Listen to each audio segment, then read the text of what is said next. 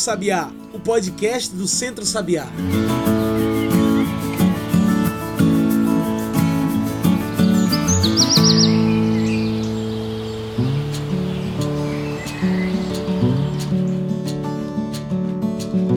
Olá a todos e todas que nos ouvem agora pelo Spotify e pelo Mixcloud. Eu sou João Lucas e está começando agora o Cantos do Sabiá, nosso podcast semanal sobre o campo, a cidade e o mundo. Cantos do Sabiá é o podcast do Centro Sabiá. Então já segue aí o programa para toda semana receber um episódio novo. Inclusive, se você quiser se informar sobre tudo o que está acontecendo no Centro Sabiá e nossa rede, então acessa aí www.centrosabiá.org.br. É lá que você encontra tudo que a gente faz. Programa de hoje, nós conversamos sobre o coronavírus, mas de uma perspectiva diferente. Falamos da interiorização da Covid-19, que cada vez mais se aproxima do interior do estado. Estudos da Fundação Oswaldo Cruz, a Fiocruz, mostram dados que comprovam o avanço da interiorização da Covid-19 em nosso estado. A capital pernambucana, que concentrava 71% dos casos da doença no início do mês de abril, passou a responder por apenas 34% em junho, no último período observado da pesquisa. O inverso aconteceu com os demais municípios, que partiram de 29% em abril e passaram a responder a 66% de todos os novos registros da doença no estado em junho. Ainda segundo dados dessa pesquisa, dá para perceber a escalada do coronavírus no interior. Inicialmente, 4 de abril, eram 16 casos. O número passa para 487 em um intervalo de 20 dias e alcançou 2.444 em mais 20 dias. O último registro do estudo apontou um aumento para 7.785 casos. E bom, é para falar sobre isso tudo, desse assunto tão necessário, que hoje trouxemos um especialista para o debate. Na mesa com a gente hoje está Paulette Albuquerque. Paulette é mestra e doutora em saúde pública pela Fundação Oswaldo Cruz. É também professora adjunta da Universidade de Pernambuco e pesquisadora da Fiocruz. É um prazer ter você com a gente hoje, Paulette. Você poderia se apresentar melhor para quem está nos ouvindo e falar sobre o seu trabalho? Bem, João, eu sou Paulette Cavalcante de Albuquerque. Sou médica, sou médica sanitarista, que é uma especialidade da medicina que cuida da saúde coletiva, que cuida do coletivo, das pessoas como um grupo e não individualmente. E hoje eu sou pesquisadora da Fiocruz Pernambuco e sou professora da Universidade de Pernambuco, dos cursos de medicina e de saúde coletiva.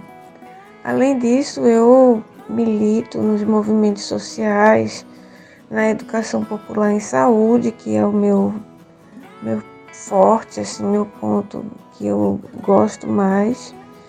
E na educação popular a gente tem várias organizações, né? a ANEPS, que é a Articulação Nacional de Movimentos e Práticas de Educação Popular em Saúde, o MEP, que é o Movimento de Educadores Populares, e outros, né? como a Rede de Educação Popular e também milito em movimentos sociais como o MST movimentos sociais de defesa de direitos. Bom, já para entrarmos de cabeça na nossa conversa, a interiorização da Covid-19, eu pergunto: é normal que esse aumento de casos no interior aconteça com o coronavírus? Bem, o aumento de casos no interior, ele era esperado, né? Ele podia é, ter sido evitado com o fechamento né, de algumas áreas, como o fechamento da região metropolitana, que chegou a ser discutido no auge da, da pandemia, da epidemia aqui no, na região metropolitana do Recife, para que as pessoas não saíssem daqui para o interior é, e pudessem assim contaminar cidades, né, muitas pessoas em algumas cidades do interior. outra coisa é que esse movimento ele também poderia ter sido evitado é, com medidas educativas. A gente tem dito que a educação em saúde ela é a maior arma é, para o enfrentamento da pandemia, porque ela evita novos casos. Não fica esperando que os, é, as pessoas fiquem doentes e graves para poder chegar numa UTI. Então, as medidas educativas e as medidas de vigilância poderiam ter minorado os efeitos da interiorização da pandemia. A vigilância seria a partir de uma pessoa que vem da região metropolitana, né, ela ficar em quarentena antes de entrar na cidade, ou a partir de uma pessoa com sintomas, se deixar em quarentena as pessoas que tiveram contato com essa pessoa. De forma que a doença não fosse sendo propagada. E como você observa esse fato quando olhamos para a nossa saúde pública? Será que no interior temos preparo e condições para receber essas crescentes de pacientes infectados? Bem, essa é a grande questão que deveria ter norteado é, os bloqueios né, das cidades, bloqueio de entrada e saída, os controles, para que não houvessem muitos casos, nem houvesse caso grave, porque a maioria das cidades do interior tem uma situação de rede de serviços de saúde bem mais simples. Muitas vezes ela também é precária, mas é, mesmo em condições ótimas do SUS, numa cidade do interior de pequeno porte, essa estrutura ela não tem como abarcar toda a complexidade né, de uma doença como a Covid. Isso faz com que os cidadãos daquela cidade precisem ser transferidos para uma cidade maior para ter acesso a um serviço especializado ou a UTI. Isso pode gerar né, mais complicações, atrasos no tratamento e mais óbitos. É, a gente tem é, uma das cidades do interior, Serra Talhada, com a mais alta relação é, de pessoas doentes por a população. Isso provavelmente se dá pelo fato de Serra Talhada recolher, né, ser referência para muitos municípios de toda a região. É, e essa é realmente a função né, que está colocada para o sistema de saúde de Serra Talhada hoje. Né? Hoje, Pernambuco tem quatro cidades de referência, né? Petrolina, Serra Talhada, Caruaru e a região metropolitana. Isso concentra muito os equipamentos é, de maior complexidade para terem para os cidadãos muitas vezes terem que se deslocar né, 300 ou até mais quilômetros em busca de um atendimento. Paulette, vimos que com o passar dos meses, o cuidado para evitar o contágio da Covid-19 vai ficando mais e mais fraco, não é verdade? Você acha que é necessário que haja um reforço da população sobre o risco de infecção do coronavírus? Com certeza, a gente vem observando né, que as pessoas vão relaxando nos cuidados, porque o número de casos é menor, porque todo mundo diz que está melhorando. Então é preciso sim ter um movimento, ter um reforço né, de todas as formas para se conseguir que todas as pessoas tenham cuidados redobrados, que elas mantenham o cuidado que tinham antes, é, no início da pandemia. E um desses processos que a gente está fazendo é dos agentes da formação de agentes populares de saúde. E os agentes eles vão ensinar as pessoas como lavar mãos adequadamente, né? Que a gente quando diz lava as mãos, não é para lavar as mãos igual que a gente lavava antes. É para a gente lavar com muito mais cuidado, é, enfrentando todos os ladinhos da mão, né, na frente, atrás, entre os dedos, no punho e nas unhas e assim por diante. Que tenha o cuidado de usar máscara, né, que use a máscara de uma forma adequada, que tenha o cuidado com os orifícios, né, que é, ficam na máscara, né, que não use a máscara na ponta do nariz ou embaixo do queixo. Então, tudo isso tem que ser permanentemente reforçado.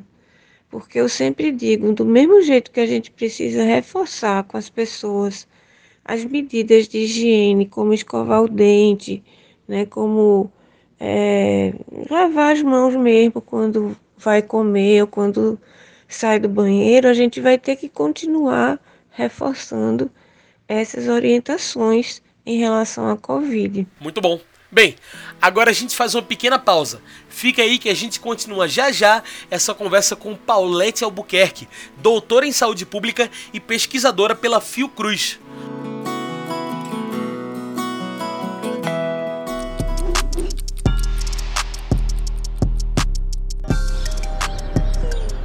Distanciamento social para evitar o contágio pelo novo coronavírus mudou tudo. Com tanta coisa para fazer e sempre dentro de casa, a gente até acaba esquecendo do autocuidado. Mesmo sem sair de casa, é importante cuidar da higiene e da aparência. Faça exercícios físicos e tome banho de sol sempre que der. Organize seus horários e comece por definir uma hora para dormir e para acordar, mesmo nos fins de semana. Mantenha a autoestima, nada de se colocar para baixo, hein?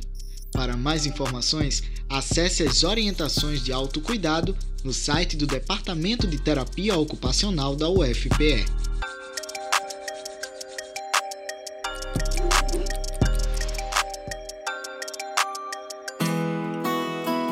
Já estamos de volta. A gente segue aqui conversando com Paulette Albuquerque, doutora em saúde pública e pesquisadora pela Fiocruz. Hoje falamos sobre a interiorização do coronavírus, a Covid-19, em Pernambuco. Paulette, não adianta só prevenir o contágio, mas é também preciso que as pessoas saibam o que fazer se tiverem suspeita. Por isso eu pergunto: o que as pessoas têm que fazer logo que tiverem os sintomas da Covid-19? Bem, é, logo que sentir os primeiros sintomas da Covid, é, é preciso que faça o isolamento né, da pessoa doente.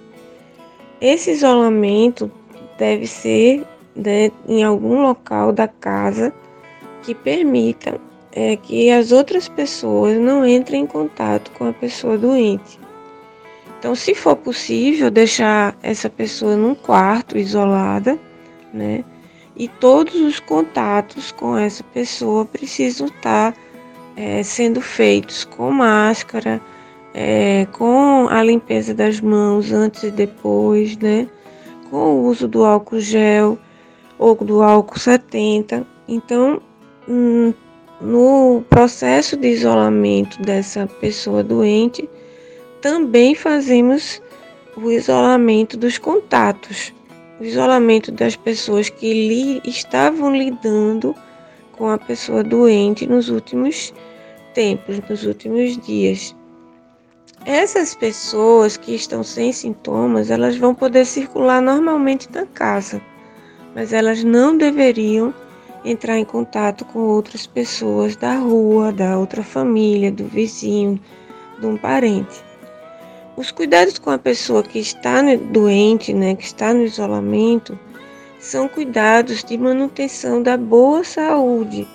Então, é a boa alimentação, né, uma quantidade de líquido é, o maior possível, 3 litros por dia. Sucos de frutas cítricas para reforçar a vitamina C. Uma alimentação com, com verduras, né, com folhas verde escuro, com é, variedade né, de verduras. Então, esses são elementos bem importantes. Se tiver dor de garganta, o gargarejo com água morna e bicarbonato, ele é interessante. E outros cuidados que a família possa ter no sentido de cu cuidar de uma gripe, né? Como o chá de alho com limão, com mel, né? O, é, o açafrão, né? O, a, a cúrcuma, que também é um aumento de imunidade. Então, outros, é, outros suportes que possam ser feitos para que essa pessoa não é, não piore, né? Que ela reaja à doença. No caso, é preciso é, ficar atento aos sinais de gravidade para levar para um serviço de urgência. Então, se a febre permanece né, por mais de dois dias, eu já digo que no terceiro dia tem que levar para um, um serviço de saúde. E se qualquer sintoma de falta de ar, a pessoa tem que ser levada para um serviço de saúde. Atentar que muitas vezes a falta de ar não é perdendo fôlego, muitas vezes é a incapacidade de fazer um movimento simples, como trocar de roupa, como tomar um banho. Só desse movimento a pessoa já está caindo de cansaço. Então, essa também é um sinal de falta de oxigênio que precisa estar tá sendo é, encaminhado para uma UPA, para um serviço de urgência. Você acha que as ações tomadas pelo Estado têm sido suficientes na informação e no combate ao coronavírus? O que falta? Eu tenho interpretado, né, tenho falado aí nos eventos, nas lives, de que a posição né, de construir UTIs, de construir hospitais e da ênfase que foi dada em todo esse processo é uma posição de esperar as pessoas ficarem doentes, agravar para poder recebê-las no hospital. Foram feitas muitas a, atividades, muitas propagandas de informação na televisão né, no rádio e em outros locais. No entanto, informação né, é diferente de educação em saúde. E mais diferente ainda do que a gente defende, que é a educação popular em saúde. Então, comunicar não quer dizer que você vai ser entendido. Então, a gente precisa estar tá trabalhando principalmente com a população da periferia das grandes cidades do interior o, a compreensão do processo. Então, é preciso compreender como é a transmissão do vírus para que essas pessoas possam é, ter consciência de como se prevenir, né? porque a gente está dando ordens. Eu digo que a gente deu várias ordens para as pessoas. Né? A primeira ordem foi fique em casa. Né? Depois veio a ordem de use máscara. Então, mas se eu não entendo por que, que eu vou ficar em casa, eu termino descumprindo essa ordem. E a grande questão para a gente é não ser uma ordem, mas ser uma construção com aquela população que precisa estar envolvida na solução do problema. Por exemplo, temos trabalhado com os agentes populares de saúde em áreas onde a casa só tem uma, um ambiente, só tem uma sala que serve de dormitório, que serve de cozinha, que nem banheiro tem, que o banheiro é coletivo. Então, como essa pessoa vai ficar em casa, né, com três, quatro filhos, com mais dois adultos, e achar que isso é possível né, dentro da periferia. Então, a gente vai precisar adaptar esses conceitos, permitindo algum nível de isolamento, o máximo que for possível, mas é, contactando, tentando pactuar com essas comunidades, com essas pessoas, a forma como isso vai ser feito. Uma outra coisa é o isolamento das pessoas doentes. Se eu não tenho um quarto, se eu só tenho minha casa só tem um vão, como é que eu vou isolar o doente? Então a gente não diz, a gente não explica. Então a gente saiu inventando, a gente está dizendo para isolar o doente, é, desenhando uma marca no chão da sala, deixando a pessoa ali é, isolada, dando né, dois metros de distância dessa da cama ou do sofá onde o doente vai ficar descansando durante o dia, ou colocando mesmo para ele ficar do lado de fora da casa quando for possível. Então a gente saiu costurando, né? Por exemplo, a falta d'água, que é um outro grande problema. Então a gente precisa estar atento que é necessário que a Compesa aumente a oferta de água, que tenha menos dias sem água. E isso é uma ação extremamente importante de enfrentamento da pandemia e que isso também não foi feito. Né? Todo o quadro de agentes comunitários de saúde foi é, assim subdimensionado, foi colocado para trabalhar remoto, para trabalhar em casa, né? com situações que poderiam estar tá sendo, é, a gente poderia estar tá tendo um investimento né, nessas ações educativas, envolvendo também o agente comunitário e conseguindo que a, o que a contaminação, que o contágio fosse reduzido. Hoje não é difícil sair na rua e ver muita gente sem máscara, fazendo aglomeração e se comportando como se a pandemia tivesse acabado. Se você pudesse falar alguma coisa para essas pessoas, o que você diria? Eu diria que a morte pela Covid é uma morte muito triste. Né? A gente, é, meu pai dizia como era ruim você morrer sem ar, né, no seco. Era como se você tivesse querendo respirar e você não encontra o ar.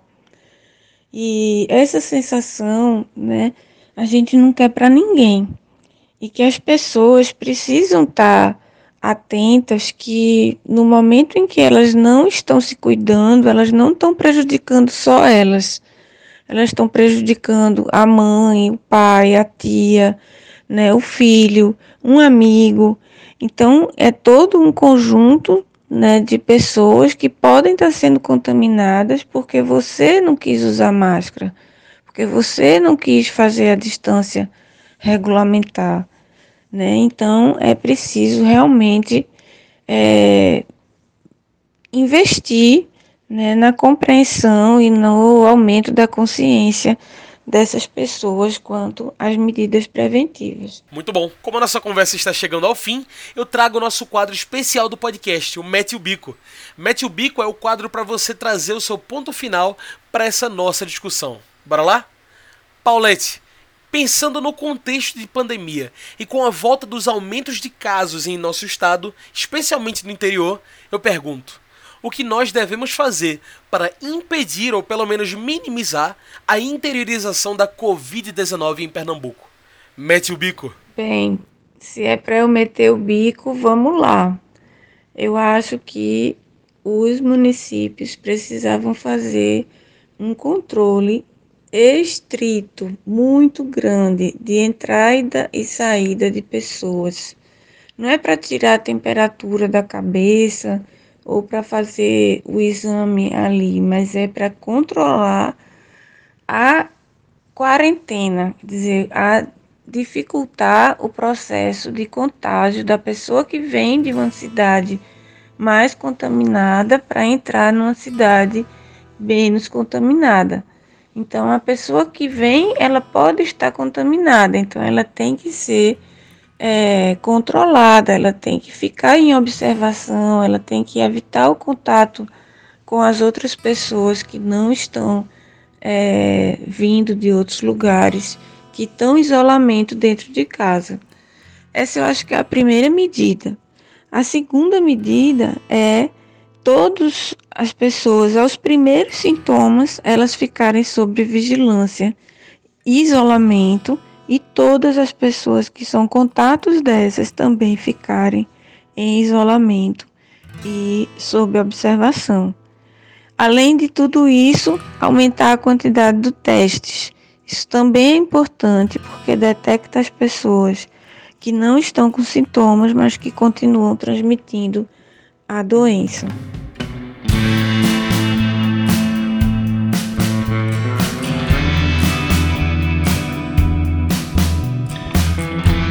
Perfeito. Paulette, foi um prazer bater esse papo com você hoje. Tem alguma coisa que você ainda não disse que gostaria de dizer? Alguma consideração final? Bem, a minha consideração final é um convite né, para que todos os ouvintes é, possam estar tá conhecendo né, o projeto dos agentes populares de saúde, onde a gente faz uma, uma formação com pessoas voluntárias em cada bairro que possam estar trabalhando de casa em casa no enfrentamento da Covid com ações educativas. Então, é bem importante o nosso site é www.mãosolidarias tudo junto, campanha Mãos Solidárias tudo junto.org. E é, nós estamos já né, com mais de 60 turmas. As turmas são presenciais com no máximo 10 pessoas, num ambiente amplo, para evitar né, a, a, aproximação de uma pessoa da outra com todos os cuidados e de forma a que a gente possa estar tá garantindo né, que o agente popular ele já saia né, do primeiro momento com assim capacidade de fazer uma atividade educativa de sua comunidade. Na rua, num aglomerado de pessoas, num ponto de ônibus, numa fila de supermercado e assim por diante. Esse processo é, tem sido muito interessante e tem propiciado a gente se é, aproximar das comunidades numa perspectiva de organização social, de puxar as associações de moradores, envolver todo mundo dentro de um processo que se via ser naturalmente já com esse envolvimento. Então, queria convidar todo mundo a conhecer o projeto e quem quiser estar tá entrando em contato para que a gente possa é, montar as turmas, fazer os primeiros contatos, as orientações e assim por diante. Agradecer muito é, o Centro Sabiá e a João né, também pela paciência e dizer que estamos à disposição né, para qualquer esse e outros é, outras participações. Obrigada. Então é isso, pessoal. O Cantos do Sabiá vai ficando por aqui. E a gente lembra das nossas redes sociais. É por lá que você se informa sobre tudo o que o Centro Sabiá está fazendo. É só procurar no Facebook, no Instagram ou no Twitter por Centro Sabiá.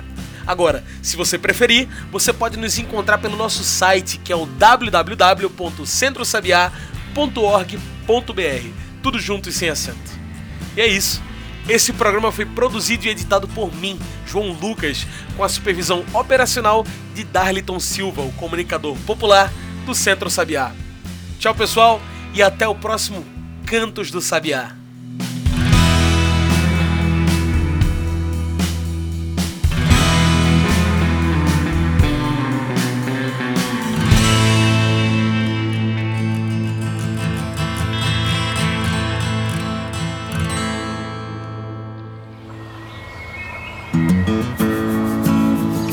Você ouviu Cantos do Sabiá. Cantos do Sabiá é o podcast do Centro Sabiá em parceria com Brasil de Fato.